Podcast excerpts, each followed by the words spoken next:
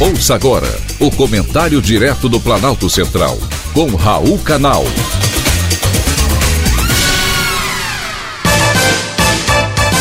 Queridos ouvintes e atentos escutantes, assunto de hoje: riscos da automedicação.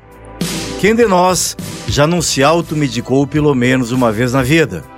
Tomou aquele remedinho para uma dor de cabeça ou para uma dor lombar? Isso é muito comum, não é mesmo? E agora, em tempos de pandemia, está mais difícil procurar um médico.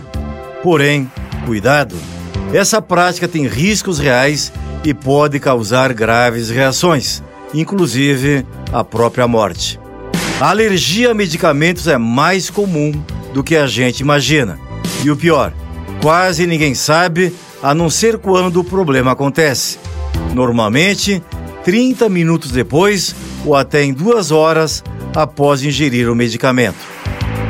Os médicos alertam que todo medicamento apresenta riscos e que o seu consumo deve ser baseado na relação risco-benefício.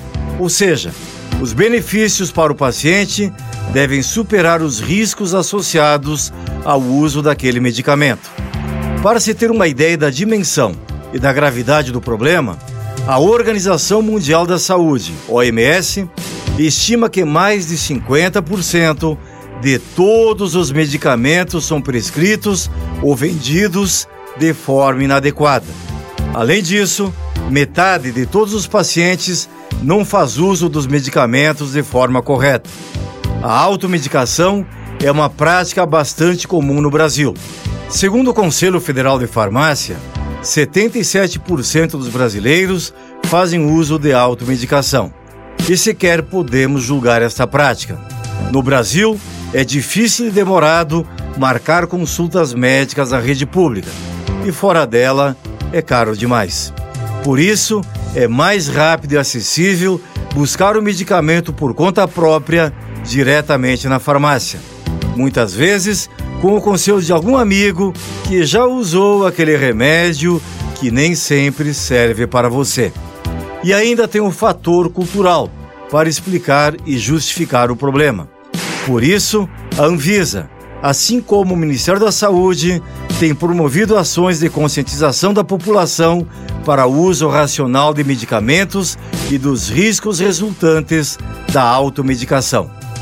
E nessa pandemia, o que a gente percebe é uma mudança maior no comportamento de pacientes.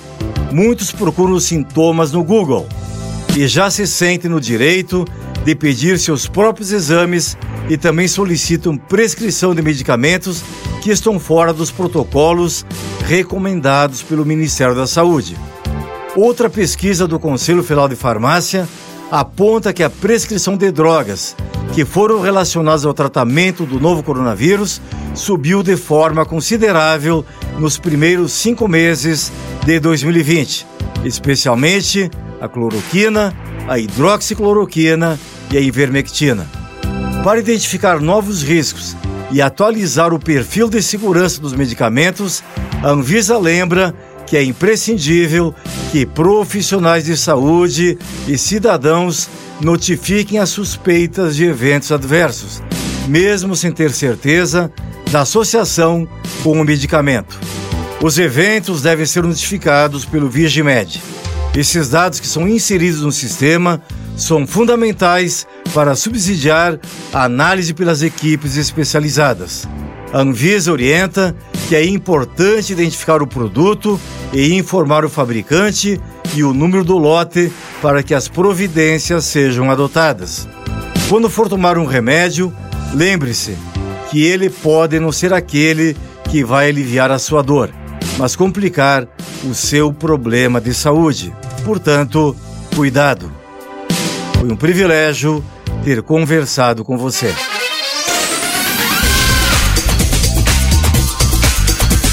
Acabamos de apresentar o Comentário Direto do Planalto Central, com Raul Canal.